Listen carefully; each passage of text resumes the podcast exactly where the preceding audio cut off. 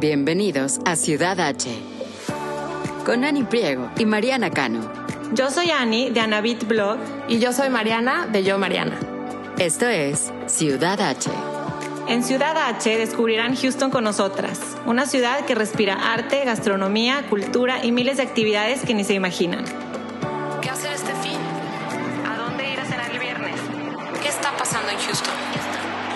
Desde restaurantes, bares y exhibiciones hasta eventos y viajes.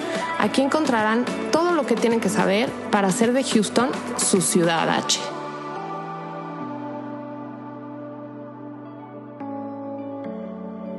Hola, ¿cómo están? Bienvenidas, bienvenidos a Ciudad H Podcast. Yo soy Ani Priego. Yo soy Mariana Cano. ¿Cómo estás, Mariana Cano?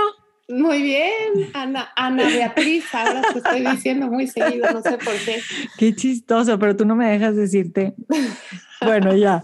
Este, qué gusto estar aquí y sobre todo con este episodio tan padre que nos ha pedido la gente, que hemos tenido muchas ganas de, de nosotros también, pues tener esta conversación un poco más profunda, porque Mariana y yo hemos comentado pues de la pandemia y de cómo nos ha afectado a nosotros, a nuestros hijos, pero pues especialmente pensando en, en los pequeños de la primera infancia de 0 a 5 años. Hoy tenemos a una experta en Houston, este es un episodio de expertos en Ciudad H. Y pues estoy muy contenta porque tenemos de invitada a una querida amiga, sensei para mí de todos estos temas de mis hijos, que me ha ayudado muchísimo. Y pues ya, ya la conocerán a detalle en este episodio. Estoy muy contenta de, de que aceptaste estar aquí, María, y te vamos a presentar como se debe, un poco para que la audiencia y todos en Ciudad H sepan un poco más de ti, de qué haces, qué, qué te trae por aquí, qué es tu expertise. Y pues estoy muy emocionada de este episodio. Así es, Ani, sí, y de hecho vamos a presentarla oficialmente, que tiene un currículum impresionante. Eh, María Castro es educadora, es especialista en la primera infancia, fundadora de Magic Oak Preschool en Woodlands. María es graduada summa cum laude de la Universidad de Monterrey, tiene una maestría en Education, Learning and Teaching de la Universidad de Harvard. Eh, con la intención de siempre estar actualizada, ha tomado muchos cursos como Teaching from the Child's Perspective en Stanford University, Training in Riverside School en la India y el Reggio Emilia Approach en Italia, entre muchos otros. Actualmente vive con su esposo y sus cuatro hijos en Woodlands, Texas, y fue ahí que con más de 15 años de experiencia como maestra en México y en Estados Unidos decidió fundar su preescolar que se llama Magic Oak. En este preescolar se enfoca en fomentar en los niños de 0 a 5 años experiencias de aprendizaje a través de la creatividad, el trabajo en equipo, arte y actividades que fomenten la formación del carácter y el valor del juego en los primeros años de vida. Bienvenida María Ciudad H, nos encanta tenerte aquí. Muchas gracias, yo también me siento súper contenta por el cariño que, que les tengo, porque disfruto mucho sus episodios, así que pues yo contenta y, feliz de, aportar lo que yo pueda en este episodio. Muchas gracias, María. Sí, la verdad, cuando me platicó Ani de ti, eh, me pareció muy, muy interesante eh, que te especializaras en esta etapa tan específica de la formación de un niño, ¿no? Que es la primera infancia, que si lo entiendo correctamente, es de 0 a 5 años, ¿verdad?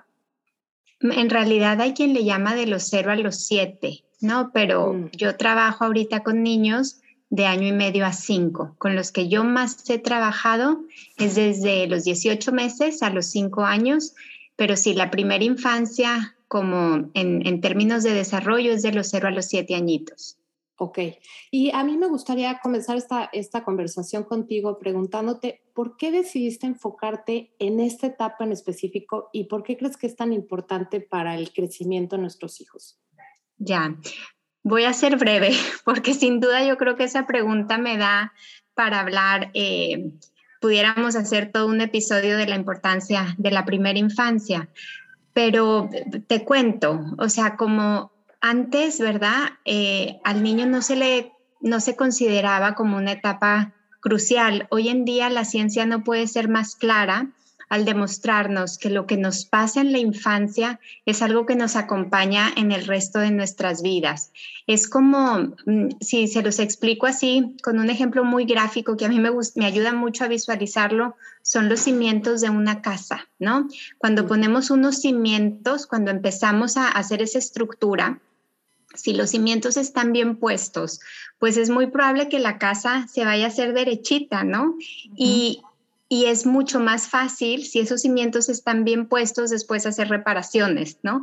Eh, si esos cimientos no estuvieron bien, pues la casa va a tener mucho movimiento y va a tener, pues no va a estar tan sólida.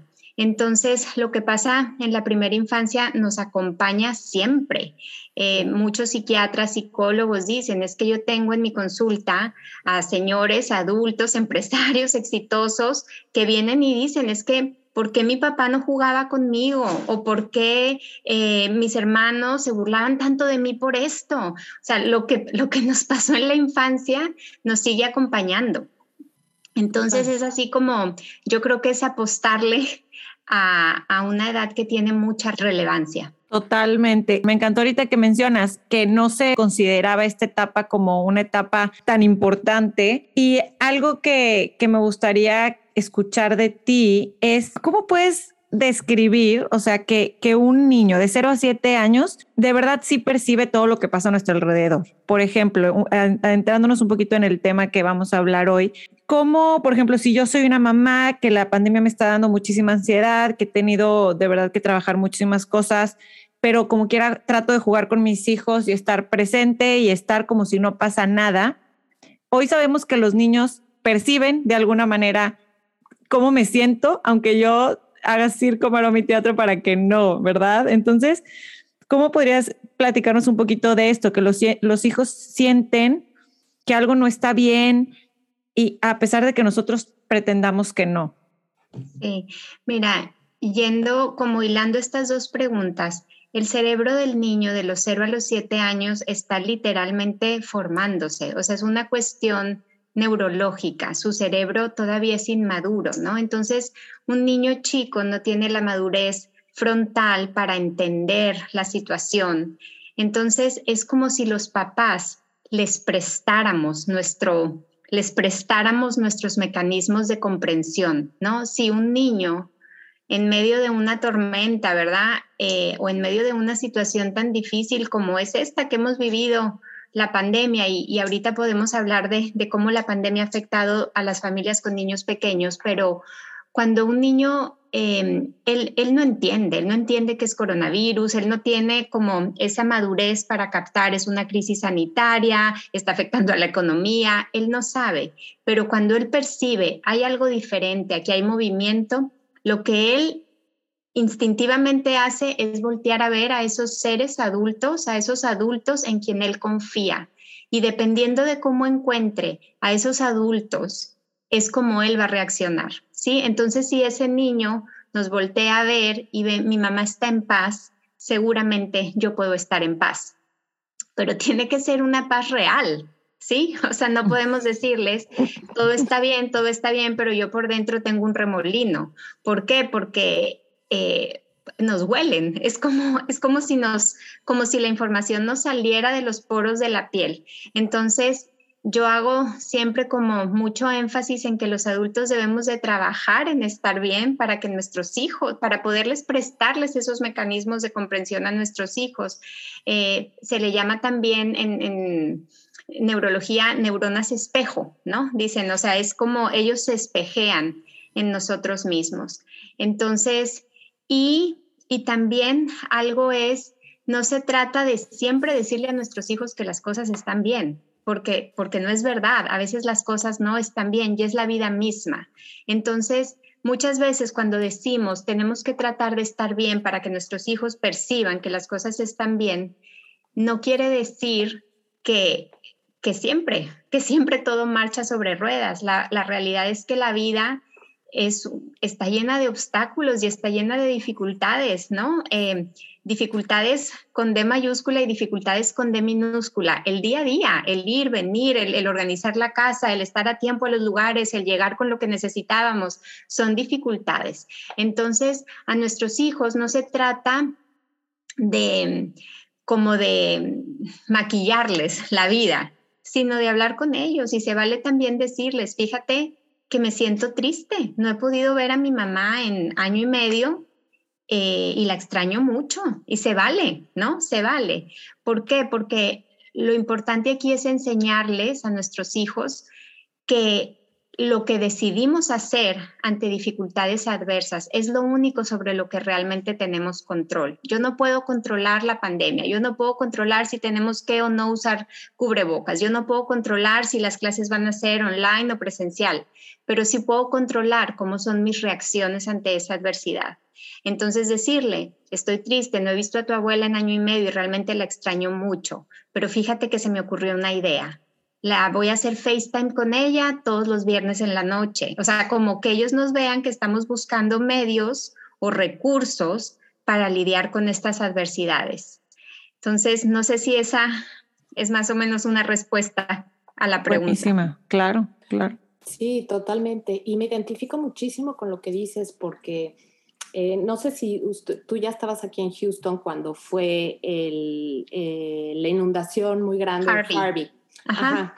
Este, para nosotros como familia, sí fue la primera vez que nos vimos en una situación como de peligro y de muchísima incertidumbre. Y me acuerdo perfecto de ver a cómo mis tres hijos chiquitos, o sea, sí volteaban a verme con una cara de, ¿y qué hacemos con esto? O sea, cuando mencionas que son como neuronas espejo de que sí voltean a ver a los padres de cómo están reaccionando ellos, cómo lo están tomando ellos, y es así como ellos eh, eh, aprenden a, lidiar con estas dificultades, exactamente.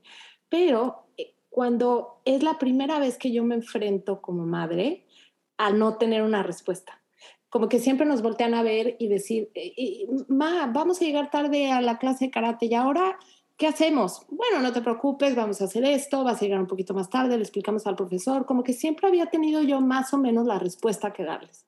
Pero con esta situación tan grave que hemos vivido como es ahora la pandemia, ¿no? ¿Y cuándo va a acabar esto? No sé. ¿Y, ¿Y, hasta cuándo voy a poder ir a la escuela? No sé. O sea, ha habido tantas veces que he tenido que contestar la palabra no sé, que, que eh, ahorita que mencionas que, que les mostremos esa, esa tristeza, esa incertidumbre, porque, porque no queda de otra, ¿no? Yo creo que así ellos van a poder sobrellevarlo mejor, entonces.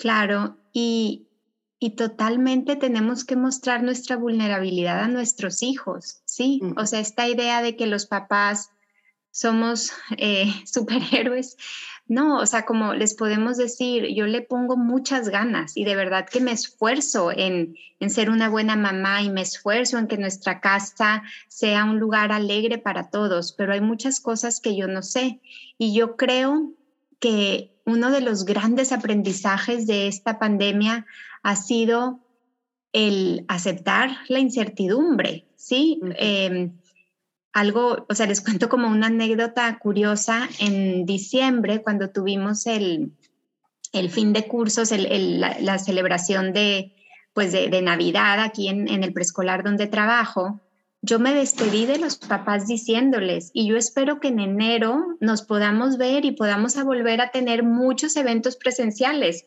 porque a mediados de diciembre el panorama, el panorama se presentaba como optimista, los casos estaban bajando, ¿no? Entonces, bueno, nos fuimos con la expectativa que en enero íbamos a tener muchos eventos presenciales. Y de verdad que de una semana a otra o sea, para finales de diciembre los casos estaban otra vez a la alza. Volvimos en enero con un panorama mucho más difícil. Yo creo que sin duda en este enero en el que regresamos ha sido el mes más duro, de más casos en las escuelas. Entonces, fue como para mí decir, es que en una semana nos cambió el, el panorama, ¿verdad? Y ¿Y qué hacemos? Pues nada, le seguimos echando ganas y seguimos luchando. ¿Por qué? Porque, porque eso es. Entonces mis hijos, que ahorita que tú decías que te decían que cuándo se va a acabar esto, mis hijos son más grandes, pero nos ha tocado situaciones de no poder ir a ver las universidades porque están cerradas, de que te vas a ir a la universidad sin haberla visto. ¿Y qué pasa? Pues vamos a dar, o sea, como esta idea que dicen, cuando no puedes ver más allá, con solo ver el siguiente paso, o sea, con saber que estás dando un paso en firme, ¿no? Con cada paso que des que lo des en firme. Entonces, pues vivir el presente, vivir el presente, o sea, es algo que para mí, para mi familia ha sido algo que nos recordamos mucho, como no sabemos, no sabemos cuándo se va a acabar, pero sabemos que aquí estamos juntos hoy y que podemos hacer algo lindo hoy. Tenemos el hoy.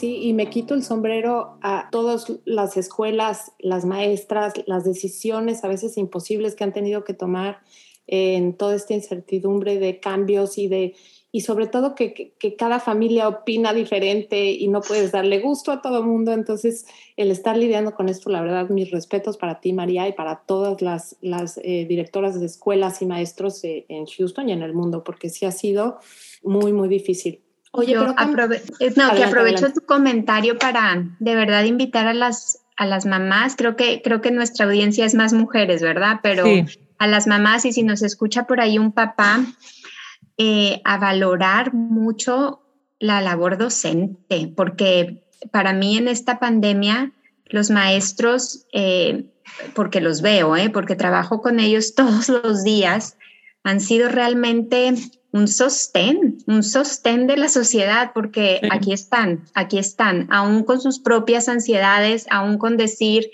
este, no sé qué va a pasar, eh, tengo a alguien vulnerable en mi familia, eh, ¿verdad? Tengo miedo, o sea, cada maestro está lidiando con sus propios, eh, con su propia historia y aún así están aquí. Entonces yo de verdad invito a todos a valorar mucho el trabajo docente. Yo creo que es, que es el año de, estar bien agradecidos con los maestros de nuestros hijos.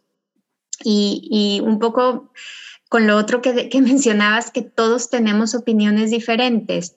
Yo creo que eso ha sido uno de los grandes retos de la pandemia, que de repente ante una situación tan desconocida nos encontramos con, con esta realidad que personas de nuestra confianza, personas cercanas a nosotras, de repente tenemos opiniones bien diferentes, ¿no? Y entonces es, es, es como sorpresivo el decir, ay, no sabía que pensaríamos tan diferentes. ¿Por qué? Porque pues nunca nos habíamos enfrentado a una crisis colectiva. Entonces, mi amiga que no quiere vacunar, pero yo sí quiero, mi amiga que sí quiere máscaras, pero yo no quiero, mi amiga que sí cree que debemos dejarlos ir a las fiestas, pero yo creo que no, o yo creo que sí. Entonces, ha sido eh, un momento de, pues, de definir también cuáles son nuestras posturas y nosotros cómo vamos a navegar y no necesariamente hemos estado de acuerdo todos. Entonces, ese ha sido uno de los eh, motivos, yo creo, también de, pues, de ansiedad, puede ser, el, el por qué pensamos tan diferentes. Y se vale, se vale, ¿verdad? Se vale. La idea es aquí pues respetarnos y entender que, cada quien venimos desde nuestra propia realidad. Sí, totalmente. Ahora, cambiando un poquito el rumbo, regresando un poco a lo que es la educación de primera infancia de los 0 a 5 años, que mencionas lo importante que es para la educación y el desarrollo de los niños. Sin embargo, aquí lo que a mí me causa un poco de ruido es como el sistema escolar en Estados Unidos y en muchos otros países del mundo como que comienzan con la educación formal a partir de los siete años, ¿no? De primero de primaria. Como que pareciera que esta idea de mandarlos a un preescolar o a una escuela antes, pues resulta una situación como de privilegio, como de lujo que puedan a lo mejor accesar pocos, o que tiene que de alguna manera estar justificado con que los dos papás trabajan. Entonces, por esa razón se va a mandar al niño a, esta, a este cuidado, a este preescolar. Este, ¿Qué, ¿Qué, opinas tú de todo esto? ¿Crees que haya una edad ideal en la que recomiendes que comience la educación o depende de la circunstancia de la familia o de la personalidad del niño? ¿Cómo, cómo lo ves tú? Yo creo que definitivamente depende de, la, de cada familia, ¿no? Yo como lo veo es antes la maternidad era compartida. O sea, si tú me voy a ir a 100, 150 años atrás, cuando una mamá tenía un bebé, seguramente vivía enfrente la abuela, al lado las tías, las casas estaban llenas de primos, entonces los niños naturalmente crecían acompañados, crecían con ese con ese soporte, con esa estructura de apoyo, ¿sí? Ahora la maternidad vivimos, vivimos solas, ¿no? Casi siempre, ahorita eh, muchas de las personas que nos escuchan, que están aquí, pues viven sin los abuelos, viven sin los hermanos, viven, el niño no tiene esa comunidad. Y de verdad este dicho de, it takes a village to raise a child, es muy cierto, ¿no? Entonces, la maternidad es más dura ahora en el sentido de que no la compartimos, ¿sí? O sea, nuestros hijos son nuestros y lo que pase depende de mí y lo que, entonces, si, si un preescolar es una ayuda, si un preescolar es, es tu aldea, si un preescolar, entonces para mí eso tiene mucho de valor, o sea, es recrear eso que pasaría naturalmente hace años, de decir, los primos se salieron a jugar, ¿verdad? Porque aquí vivimos todos y es el jardín comunal. Entonces, un preescolar, o sea, yo como lo veo, es ese jardín comunal, ¿sí? Es esa ayuda para las mamás en cuanto a lo que mencionas de por qué en este país no es obligatorio desde que, desde que son pequeños, hay una propuesta interesante del presidente actual por hacer el preescolar obligatorio, ¿no? Y ahorita eh, no voy a entrar en detalle porque no es el tema, pero es todo un debate en el sector educativo, porque hay quien dice, no, o sea, eso no es lo que los niños necesitan, porque si lo hacemos obligatorio, va a ser solamente academizar los años cada vez más pequeños, ¿no? Entonces, eh, hay muchos educadores que están haciendo campañas por decir, tenemos que asegurarnos que lo que los niños vivan cuando son pequeños es el juego. Entonces, eh, sí hay, sí hay ahorita una iniciativa por hacer el preescolar obligatorio. Vamos a ver, yo creo que es cuestión de años. En un par de años vamos a saber si, si sí, si sí o no. Y mi postura al respecto es simplemente que pase, sea lo que sea, tenemos que mantener un programa vivo, un programa significativo, un programa de juego, grupos pequeños, maestros cercanos, maestros amorosos. Entonces, si eso es lo que se va a hacer, yo digo, va, que venga el escolar universal. Pero es difícil, es una labor tremenda que, que se logre así. Entonces, bueno, e, eso es más o menos. Eh, y cuando, respondiendo un poquito, Mariana, hiciste varias preguntas en una, trato de responderlas y si no me recuerdas, si se me pasó algo. Sí, sí, en cuanto a cuál es la mejor edad para mandarlo, es cuando la mamá está lista, ¿no? Y me regreso a las neuronas espejo. O sea, si la mamá piensa, me viene bien que este chiquito esté cuatro o cinco horas en un lugar cuidado, dónde va a jugar, dónde lo van a querer, para yo poder organizar la casa, la vida, las labores. Eh, entonces, si la mamá lo ve así, como esto es una buena idea, así se lo va a transmitir a su hijo. Pero si la mamá piensa, hoy no se justifica que yo lo mande porque yo no trabajo, porque entonces lo hacemos con esa culpa que tantas veces las mamás nos apropiamos pues el niño lo va a percibir así. O sea, ¿a dónde me están mandando? ¿Será esto un lugar seguro? Si mi mamá la veo tan inquieta al mandarme aquí. Entonces, ¿cuándo es la mejor edad? Cuando la mamá se siente segura de esa decisión. Ok. Claro. te respondo. Sí, sí, y, y, creo que hay que hacerle caso a ese instinto, ¿no? Que tenemos como mamás, como cuántas veces nosotras mismas dudamos o nos cuestionamos o recibimos tantas opiniones de todo el mundo externo, de cómo lo va, bueno, por lo menos ese fue mi caso, ¿no? Yo los mandé un poquito antes que cumplieran dos años, porque literalmente ya se aburrían en mi casa. Yo, mi hija grande, yo decía, ya la veo aburrida, ya, eh, y, y, yo personalmente, o sea, decidimos mi esposo y yo mandarla, y sí me acuerdo de recibir muchos comentarios de, pero está muy chiquita, pero todavía no, va a ir a la escuela toda su vida, y sí siento que que tú le, como dices, hacerle caso a, tu instinto, ¿no? Y el gran debate que teníamos, me acuerdo mis amigas y yo en esa época, porque mis hijos también ya ahorita están más grandes, era, ¿qué recomendarías tú? ¿Mandarlos, empezar con dos veces a la semana o tres? Porque esa era duda de, yo creo que está listo para dos, pero entonces no se le va a hacer la rutina y pasan muchos días entre jueves al otro martes que vuelven a entrar y tenía otras amigas que decían, no, no, yo sí lo mando los cinco días. Eh, ¿qué, ¿Cómo, cómo lo, lo, ves tú? Sí, eh, la respuesta creo que es similar. Eh, lo, que, lo que a la mamá le haga sentido, lo que a la mamá le dé paz. Si la mamá está en paz, le va a transmitir esa paz a sus hijos. Si es una realidad, Mariana, que cuando un niño solo viene dos veces por semana, se tarda un poquito más en adaptarse. Algunos, ¿verdad? Hay niños que del día uno le dicen adiós a su mamá, le tiran un beso y se quedan felices.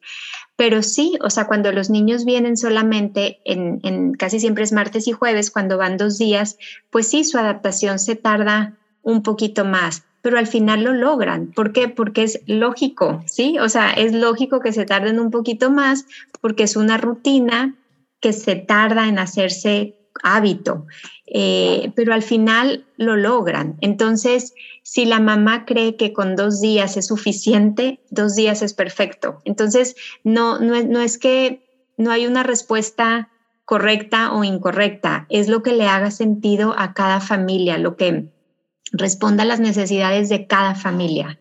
Nada más de irte a hablar, me das paz. Toda la vida, desde que te conozco, me das paz. Y para mí tú eres una persona que naturalmente eres así, eres tranquila, eres calmada, ¿no? Pero como bien hablábamos hace un momento, has tenido y tienes muchísimas responsabilidades con las que tuviste que lidiar en estos últimos dos años, ¿no? Y muchas, muchos padres de familia involucrados y me gustaría que nos platiques cómo es que tú trabajas eso con tu, como mamá y como fundadora de, de, de Magic Oak, ¿no? ¿Cómo, ¿Cómo trabajas y cómo lo aplicas en tu vida, tú estar bien para poder hacer tu mejor trabajo? Ay, pues mira, eh, algo que siempre cuando tengo charlas con personas, ¿no? Que me, que me preguntan eso de que, ay, este, ¿cómo le haces? En realidad es que yo no crean que doy esta plática o, me, o, cuando hablamos de maternidad, no, no quiere decir que yo lo tenga todo resuelto, ¿sí? O sea, en mi casa no hay ángeles, igual tenemos dificultades con nuestros hijos, igual hay veces que nos dan a mí y a mi esposo las 3 de la mañana pensando en qué vamos a hacer, en si hubiéramos hecho esto, en qué tal, o sea, eh, no, no quiero dar esta impresión porque no, porque nada más lejos de la realidad de que lo tengo resuelto. Es, yo creo más bien que estamos en la lucha. O sea, yo creo que, que, que con cada día, con cada día tener esa intención, yo personalmente algo que a mí me, me funciona mucho es tratar de tener una vida equilibrada. O sea, para mí el, el tener una vida espiritual es importante, el tratar de tener una vida pues, relativamente sana en cuanto a eh, no soy muy deportista, pero hago algo, eh, tratar de comer bien, tratar de, de, hacer esas cosas que te llenan el corazón, ¿no? Entonces, para mí con mi trabajo es relativamente fácil porque mi trabajo es algo que me llena el corazón. Entonces, el que mis hijos vean eso, o sea, el que mis hijos vean que, que, su mamá trabaja en algo, en lo que ella siente que está haciendo la diferencia, en lo que ella siente que, que puede dejar un granito de arena, para mí es importante. Hoy, hoy una de mis hijas vino al, al preescolar donde trabajo porque tenía una, una llamada por Zoom y, quería que le acompañara. Entonces le dije, ven al kinder para, para yo no tener que salirme. Entonces ella vino y de aquí tomamos la, la conferencia virtual y se fue y me dice, mamá, me da tanto gusto verte tan feliz en tu trabajo, ni parece que trabajas. Increíble. Y a mí me dio como, de verdad, dije, qué lindo que ella así lo perciba, ¿sí? Y entonces, Ani, no sé si te respondo, pero es tratar de nutrirnos, tratar de seguir nutriéndonos, una, hacer las cosas que nos gustan. Hoy, por ejemplo, antes de, que empezáramos este podcast, estaba teniendo una plática con una amiga que, que quiero mucho y siempre me da muchas recomendaciones de libros muy buenos. Entonces le digo, Marce, acabo, he, estado muy nerd, le digo, he estado leyendo mucho de educación, tengo ganas de una novelita así y bueno, me la estoy saboreando, o sea, como tratar también de, de tener esos hobbies, también tratar de tener eh, así como yo les digo a los niños en la primera infancia, que ellos tienen que jugar, que jugar. Yo pienso que los adultos también tenemos que mantener vivo este, este juego y que es jugar, pues en tu caso, Anis, tu tenis, Mariana, no sé, ¿verdad? Cuál sea el tuyo, pero a mí me encanta leer, me encantan las novelas. Entonces, pues tratar también de tener esos elementos en nuestra vida, eh, sentir que mi familia no, no la desatiendo por trabajar.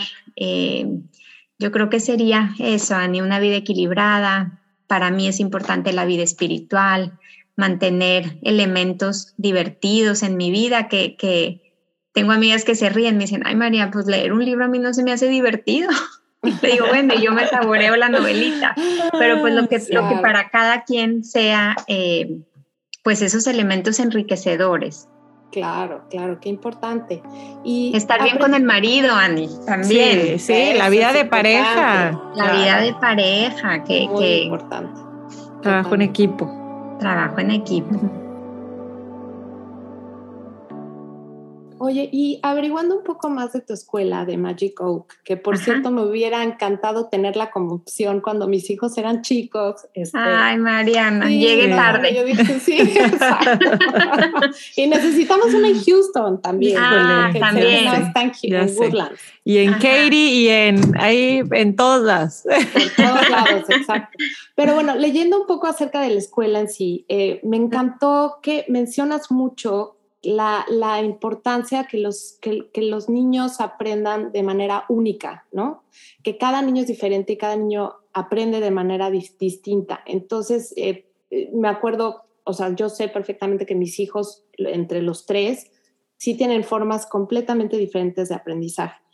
Y siento que es muy, muy importante que, que lo que lo aprendan desde chicos. Pero entonces, ¿qué pasa cuando entran a la primaria pública, en donde ya entran al sistema que todos conocemos, en donde a lo mejor el ser únicos o esa forma tan particular que tenían de aprender, pues a lo mejor ya lo, ya lo pierden un poco, ¿no? Y si no aprenden matemáticas igual de rápido que el resto del salón, entonces son los que se quedan atrás. ¿Qué recomendaciones o qué opinas tú al respecto de esta transición de venir de, de algo tan cuidado y tan apoyado a de repente entrar al sistema educativo tradicional. Ya, mira, definitivamente algo que yo, una frase que digo mucho es, lo normal es que todos somos diferentes, ¿sí? O sea, cada, de verdad, llevo muchos años trabajando con niños y me sorprende cómo cada uno es único, cada quien somos irrepetibles y somos únicos. Y en un preescolar, pues esas diferencias se pueden, se pueden mantener vivas eh, al tener grupos pequeños, al tener una maestra y un asistente por salón. Eh, no todos los, em, no, cuando ya entran al sistema de primaria, que es lo que estás mencionando, no todos son estandarizados, ¿no? Sí hay sistemas educativos que un Waldorf, un Montessori, eh, escuelas activas, que siguen manteniendo como este valor, ¿no? El, respetar las, pues las diferencias. Te voy, a, te voy a responder un poquito como mamá, ya que mis hijos aquí sí fueron al sistema público, entonces entraron a la estandarización, o sea, entraron a tener que hacer el STAR test y que me los rankeaban y, y va en nivel ABCDF en lectura. Entonces, ¿qué pasa? ¿Qué pasa con eso, Mariana? Yo creo que, que la, lo que tenemos que darle el justo peso a la escuela, en el sentido de que si la escuela es importante, sin duda quienes tenemos más, más, más impacto en la vida de nuestros hijos somos los papás y somos la familia. Entonces, si en mi casa, o sea, si yo decido que mis hijos vayan a una escuela que es estandarizada, a una escuela donde pues hay que ir en la misma página, eh, pues yo voy a echarle muchas ganas para que en mi casa haya esos momentos o ese respeto a lo que te hace único, ¿sí? Eh, los papás tenemos más peso, o sea, si tú si, tú piensas, o sea, ¿qué te acuerdas de tu escuela? ¿Te acuerdas de lo social, de los amigos? Eh, pero no te acuerdas si hiciste álgebra 2 o álgebra 1. Es, es raro, ¿sí? O sea, es lo que te queda marcado en el corazón y lo que te deja huella es es en gran parte lo que viviste en tu familia. Entonces, cuando yo veo mamás muy inquietas por el sistema educativo, les digo, sí, y hay que desde nuestras trincheras hacer lo que se pueda, ¿sí? O sea, hay mamás que me decían, María, es que queremos hacer algo para que haya más tiempo de juego libre, para que haya más recreo en, la escuela. Y yo les decía, va, organicémoslo. Y, y aquí hay estos, o sea, pero lo que sí tenemos el control es lo que pasa en nuestras casas. O sea, en lo que sí tenemos una influencia grande es en lo que pasa en nuestras casas. Entonces, si yo en mi casa tengo un espacio de creatividad, si yo en mi casa respeto que uno de mis hijos quiere jugar soccer y la otra quiere correr y el otro quiere hacer música y el otro y se vale, ¿sí? Entonces, yo creo que yo creo que compensar un poquito con la familia, o sea, que es lo único en lo que sí, o sea, en lo que yo sí decido si en mi casa voy a respetar que uno de mis hijos hace tres horas de deporte al día y el otro hace media, ¿sí? Entonces, eh, yo creo que estamos en este sistema, eh, al menos yo así lo pienso, o sea, mis hijos van al sistema público, es, es lo que hay, tiene sus bondades, o sea, tiene sus bondades, y dentro del sistema público yo sí he visto que, por ejemplo, eh, algunos de mis hijos me han dicho, va a estar en el Gifted and Talented y algunos de mis hijos me han dicho, por favor, señora, que venga tutoría. Entonces, dentro de, o sea, dentro de ser estandarizadas, las escuelas aquí tienen esos recursos para, para apoyar al niño que lo necesita y para retar al niño que lo necesita. Entonces, yo creo, eh, Mariana, que también cuando el niño entra a este sistema, ya es más grande, ¿sí? O sea, ya ya su sistema, eh, lo que hablábamos de la arquitectura del cerebro, ya está más formadito. Entonces, sí, un niño entran a los cinco añitos, cinco o seis añitos, aún no tienen completamente maduro, pero sí ya están, el cerebro ya está más formadito que cuando tenía dos o tres. Entonces, ellos ya han ido teniendo estos... Em, pues recursos, ¿no? En su, en su morral de herramientas ya tienen más herramientas para, para lidiar con, las posibles dificultades que se puedan presentar. Oye, Ani, ya entendí perfectamente por qué dices que María es tu sensei en este tema de educación. Yo ya no, no puedes. quiero hablar con María de este tema, por favor, porque ese consejo que acabas de dar ahorita, yo creo que no es solo para la primera infancia o la primaria. Yo tengo una hija que ahorita es junior ya en high school. Yo pues, también, María. Ay, mira. Y ya estamos entrando en todo este proceso del SAT, de la universidad, y no sabes la paz que me da el, lo que me acabas de decir. Que el peso que tenemos los papás, lo importante que es lo que ellos ven en su casa, en la relación con su casa, y pues sí, ahí está el sistema, ahí está todo lo que hay que hacer, pero, pero, wow, ya Ani, sí, sensei. Sensei, te digo que no, desde que te dije que vas a conocer a María Castro y vas a querer tenerla en tu speed dial y preguntarle mil cosas, pero em, me gustaría. es mi estoy segura que, ¿eh? yo tengo que hacer... no, es que no, no, no, no sabes, Mariana. Llegan los niños a México que no se quieren ir, no se quieren ir. O sea, de que vámonos. este, pero lo que te quiero preguntar es que la audiencia va a tener muchas dudas de qué edad son, tienen tus hijos, nada más para que nos platiques porque no lo comentamos al principio, María. Ah, mis hijos, tengo uno de 19, tengo una niña de 17, un niño de 15, de 16, ya cumplió 16, y una, mi, mi chiquita tiene 12. Ya estás por tener puros teenagers y uno que va a salir de los teens y la otra entra. Sí.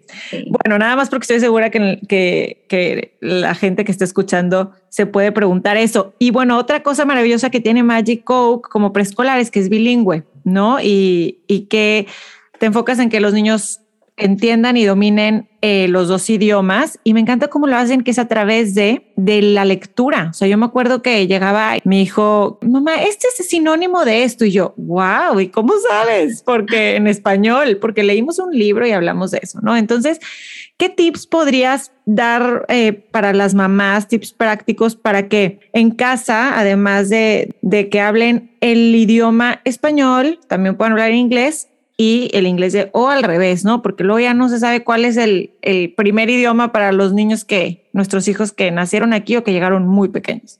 Mira, el, yo creo que ofrecer a nuestros hijos la oportunidad de ser bilingües es un regalo, ¿sí? O sea, yo creo que, que es un regalo, les, les abre, em, vuelvo, he hablado mucho del cerebro, pero volviendo a hablar del cerebro es, pues es una estimulación adicional en términos sociales, pues es muy útil, ¿verdad? El poder comunicarte en dos idiomas, es muy útil el poder... Em, comprender dos culturas eh, que estamos viviendo, ¿verdad? Inmersas en dos culturas. Entonces, para mí el ser bilingüe, el ofrecer a nuestros hijos esto, yo lo veo como algo muy positivo en sus vidas. Entonces, ¿qué, qué tips? No, me imagino que, que somos general, las que estamos aquí escuchando, somos mamás que hablamos español en un país donde se habla inglés, ¿no? Entonces, yo que recomiendo mantener vivo el español ¿Por qué? Porque el, eh, tienden los niños a preferir el inglés. Entonces, de repente ya no quieren leer en español, ya no quieren, lo hablan. Sí, lo pueden hablar, pueden tener este, una conversación de día a día, pero cuando lo leen o cuando lo escriben, híjole, yo de repente veo cómo leen y escriben mis hijos y, me duele el estómago.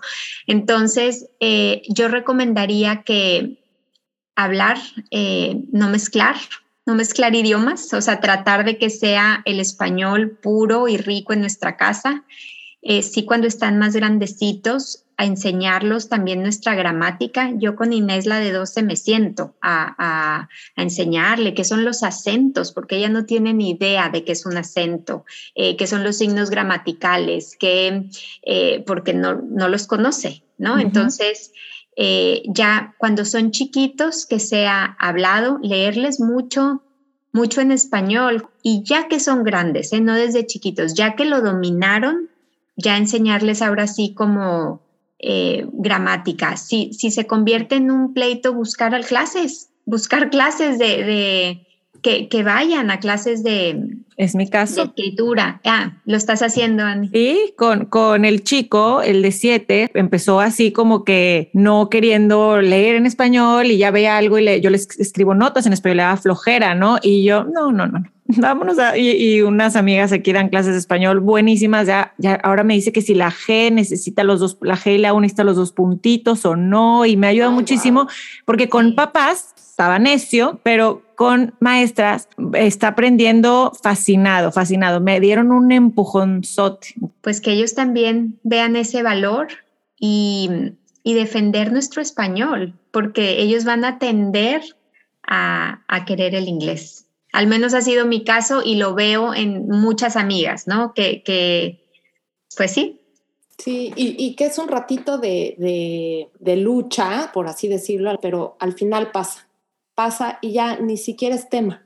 Ya, o sea, por ejemplo, yo con, con mis hijas, con mi hijo es donde sigo la lucha, pero con las, con las más grandes llegan y me, la conversación es en español y me hablan en español y, o sea, ya se vuelve, deja de ser un, un issue, por lo menos en mi, en mi experiencia. este, Oye, María, pero regresando un poquito al tema de la pandemia y pensando en esta primera infancia, que son niñitos tan chiquitos. De verdad que me parte el alma el pensar que la mitad de sus vidas o un poquito más de la mitad de sus vidas, pues se la han pasado en este tema, ¿no? De ver a sus papás, a sus maestros con cubrebocas, con todas estas restricciones, eh, que, que, ya se les vuelve esto su normal. ¿Qué casos has visto tú en tu preescolar que te han llamado la atención y, y, y cómo los ayudamos para, para esta, estos años que son clave en su, en su crecimiento? Sí, mira, hay em, esto de la pandemia, hablar de la pandemia en Texas, yo creo que es algo también único, ¿verdad? Porque la vivimos aquí diferente a, a como se vivió en otros lugares del mundo. Yo creo que a, mi manera de verlo la tuvimos más ligera, ¿no? O sea, fue, em, fue algo más ligero, porque tuvimos toque de queda muy corto, eh, sí, empezó la pandemia a mediados de marzo y al primero de mayo ya podíamos salir, eh, no hay mandatos de cubrebocas, o sea, hablar de, de, cómo vivimos la pandemia en Texas es como si fuese algo ligero, ¿no? Las escuelas volvieron presenciales muy pronto, sin embargo, no por eso podemos minimizar el que todos tenemos un poquito el corazón roto después de esta pandemia. O sea, no porque lo vivimos ligero o porque lo vivimos menor que en otros lados. A todos nos afectó, se nos tantas cancelaciones, tan limitado el haber visto a la familia. Eh, y yo sí veo que para estos papás con primera infancia, yo veo dos temas. Uno, em, papás muy ansiosos, ¿verdad? ¿Por qué? Porque soy nuevita, de, en sí la maternidad es difícil, ¿verdad? O sea, en cualquier momento de la historia, ser mamá es difícil, ser mamá, ustedes saben, ¿verdad? No les tengo ni que decir, eh, nos, y más en una pandemia. Entonces, yo que veo en estos niños, vienen de, de vivir con papás un poco más ansiosos de lo normal, y con muchas dudas, o sea, los papás muchas dudas, ¿lo mando al colegio o no lo mando al colegio? ¿Lo expongo o no lo expongo? Y, y aún estando aquí, por ejemplo, algo que a mí me, me llamó mucho la atención fue un papá que me decía, es que yo no puedo mandar a mi hijo porque, entiende, yo aquí no tengo familia y si él se enferma y me enfermo yo, mi hijo se va a quedar solo. ¿no? Pensando en, en, y yo decía, ay, yo nunca había pensado que algo me podía pasar así. Entonces, bueno, esta ansiedad que es natural, ¿verdad? Ante, ante esta crisis que vivimos, ¿cómo se afectó en el niño? Yo lo que veo es que fueron niños que tuvieron un desarrollo diferente al, al un niño sin pandemia. Como dices tú, han vivido en una pandemia. Entonces, un niño, ¿qué pasa? Cuando nace el bebé, lo visitan. Las tías, las primas, vienen los amiguitos. Estos bebés que nacieron en la pandemia, que son los que ahorita están entrando a preescolar, al, al 18 meses, dos añitos, no tuvieron eso, ¿sí? Entonces fue de ver a su mamá, a su papá y ellos, ¿no? Entonces, estoy generalizando porque hubo familias que lo vivieron más abierto, pero entonces, ¿qué está pasando? Uno, la separación de sus papás está siendo más difícil. ¿Por qué? Porque yo nunca había visto a otros adultos. Entonces, ¿cómo me vas a dejar con una persona si yo siempre he estado con mi mamá y con mi papá? Entonces, el, el periodo de adaptación de los niños que nacieron en pandemia está siendo más difícil, por un lado. Y por otro, voy a entrar a un tema polémico, pero es el tema de las máscaras, ¿verdad? Que pues nos ven con máscaras. A mí, así como dices tú que se te parte el corazón, a mí se me partió el corazón un alumno que nos dibuja las maestras, nuestro cabello, nuestros ojos, nuestra nariz y sin boca, porque dicen, no, es que las mises no tienen boca. Pues obvio, porque nos ven con la máscara. Entonces, eh, impacta mucho en el lenguaje, porque como, y, y mira, y yo uso máscara todo el día con los niños, ¿eh? pero no nos están leyendo los labios, su dicción es diferente, se, es, ha habido más problemas de lenguaje. ¿sí? Entonces ahorita no nos damos abasto de conseguir speech therapies. ¿Por qué? Porque los niños no han tenido ese, esa exposición natural a las personas, a la tía que viene y te platica, a tú ver que tu mamá está platicando con su hermana, a la maestra que te está hablando todo el día natural. Entonces, eh, y, y, bueno, eh, hay quien dice que incluso el que hemos usado la máscara está generando más daño emocional del lenguaje que el riesgo así se contagiaran, ¿verdad? Mm, yo no lo sé. o sea, yo no lo sé y es un tema que no me compete y que no, y que no, yo uso máscara, mis hijos creo que usan máscara en la escuela, al menos es lo que, en lo que quedamos, pero, pero bueno, yo creo que es eso, el vivir en ambientes con una ansiedad un poquito mayor y el uso de las máscaras está limitando pues el lenguaje, está limitando... Eh, el, también como el, vernos sonreír, el vernos, el, que vean, mi maestra se le iluminó la cara cuando yo llegué, ¿no? Qué Entonces impresión. sí, eh, yo creo, yo para mí, Mariana, esos son como los, los efectos más y, y de nuevo, o sea, yo pienso, eh, em, hay que ver las bondades, esto es mejor, o sea, yo pienso, si, es, si puedo tener mi preescolar donde juegan, donde usan cosas sensoriales, donde usan con sus manos, donde escuchan cuentos, pero con máscara va. O sea, es mejor a seguir a que siguieran en sus casas, ¿no? A seguir en sus casas sin esos adultos amorosos que también pueden apoyar a la familia. Entonces, pues sí, yo creo separación, ansiedad a la separación, papás eh, pues con un nivel de ansiedad un poquito más alto de lo normal y pues que no han visto ellos esas sonrisas, eh, no han visto, eh, pero yo les digo mucho a mis maestras, sonriamos con los ojos, sonriamos con los ojos. Qué importante, qué, qué, qué, bien tener esta información también como para, todas las mamás, papás que nos escuchan con niños chiquitos, porque al saber esto puedes tener más paciencia en tantas cosas, ¿no? Sí. Con los niños. Y, algún foco rojo, por llamarlo así, María, que podamos darnos cuenta en casa si nuestros hijos les afectó pues un poquito más eh, desproporcionalmente, hablabas de, a lo mejor en la eh, en, en, el lenguaje. ¿Hay alguna otra cosa que podamos estar como más atentas a eh, si nuestros hijos tú, les afectó o tiene consecuencias más eh, que tenemos que tomar acción a lo mejor con nuestros hijos?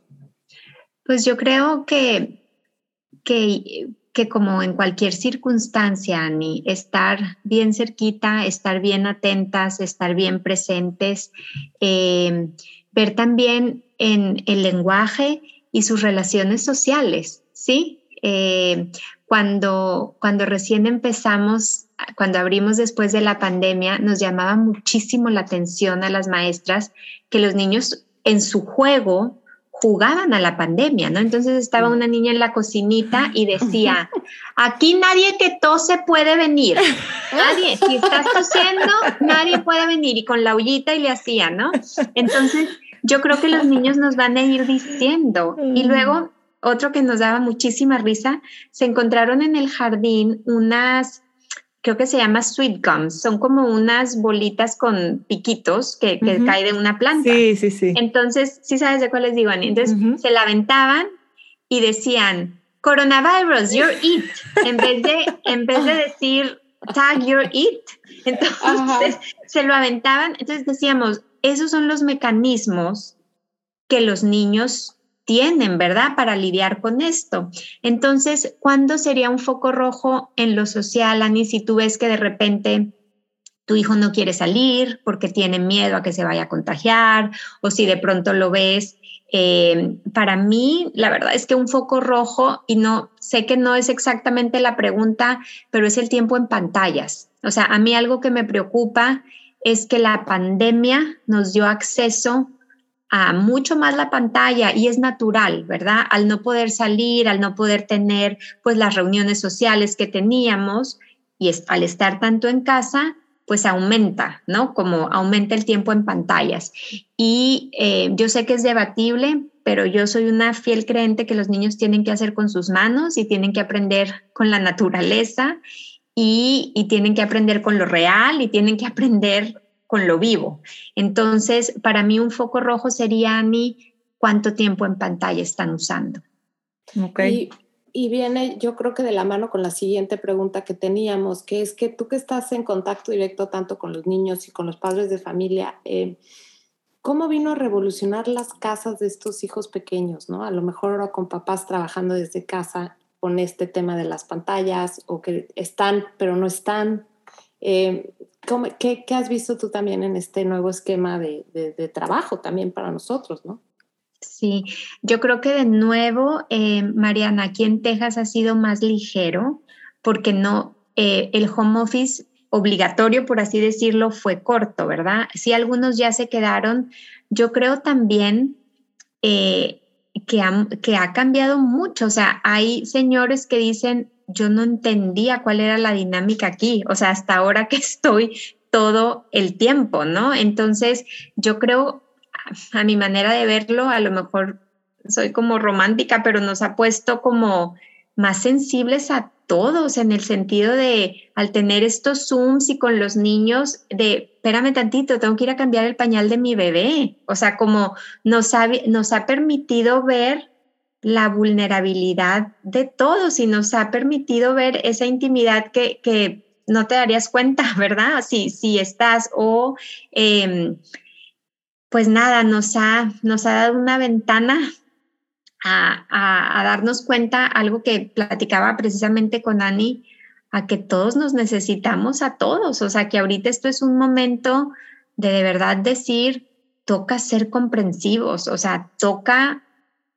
echarnos la mano, toca entender, sí, sí te espero, tienes que ir a cambiar el pañal a tu bebé, estás en tu casa y pues se presentó esta situación, ve, aquí estoy, ¿no?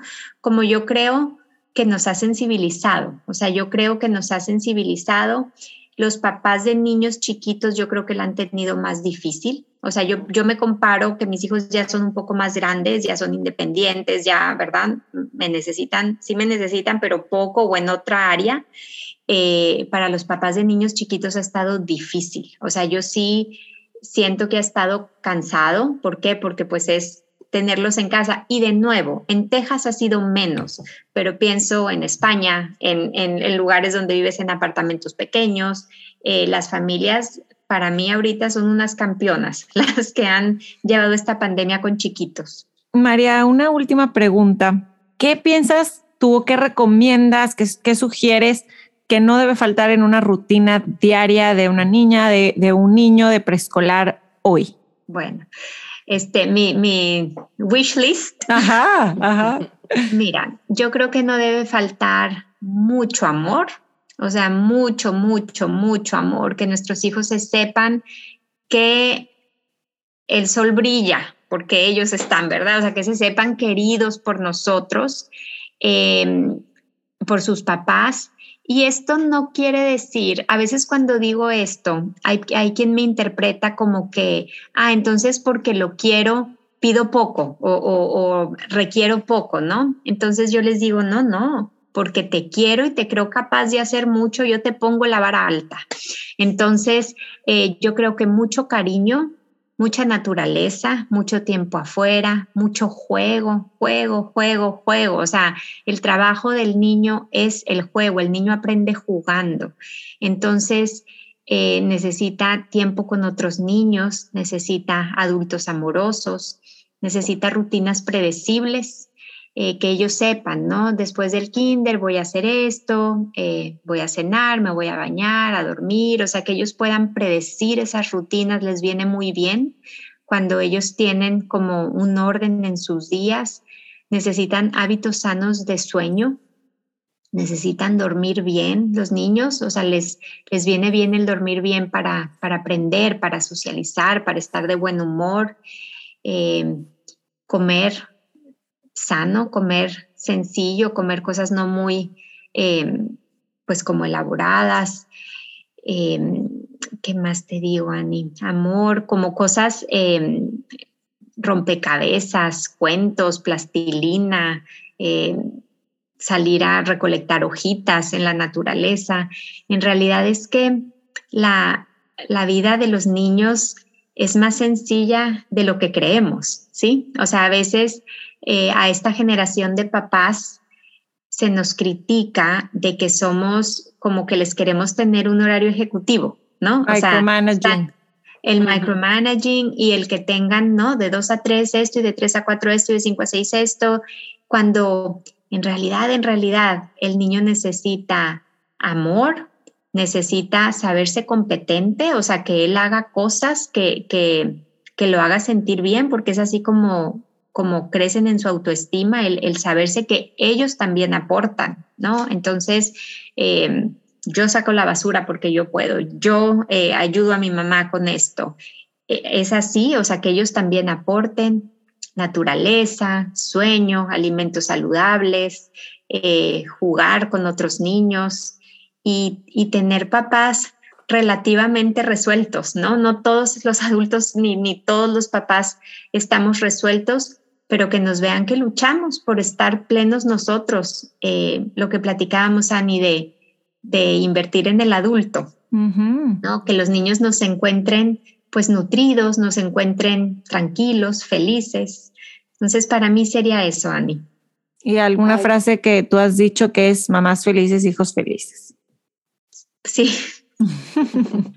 100%, ¿no? Y María, me encanta terminar contigo eh, esta conversación con este mensaje de amor y qué importante es el compartirlo con nuestros hijos, el, me encanta la recomendación que das de regresar a, las cosas básicas, como es salir a caminar, como es observar, como es un poco más espacio de calma y, por supuesto con los niños el juego, pero también como adultos y como adolescentes, recordarle a nuestras familias que hay que seguir jugando, ¿no? Hay que seguir encontrando esos espacios de juego sin pantallas, que bueno, tú y yo que tenemos las tres, que tenemos hijos ya más grandes, sabemos que se vuelve todavía más un reto Misión imposible. sí, pero que hay que buscarlo y cómo, cómo nutre otra vez este, las relaciones y, el espíritu de, de, las familias ¿no? que queremos tener.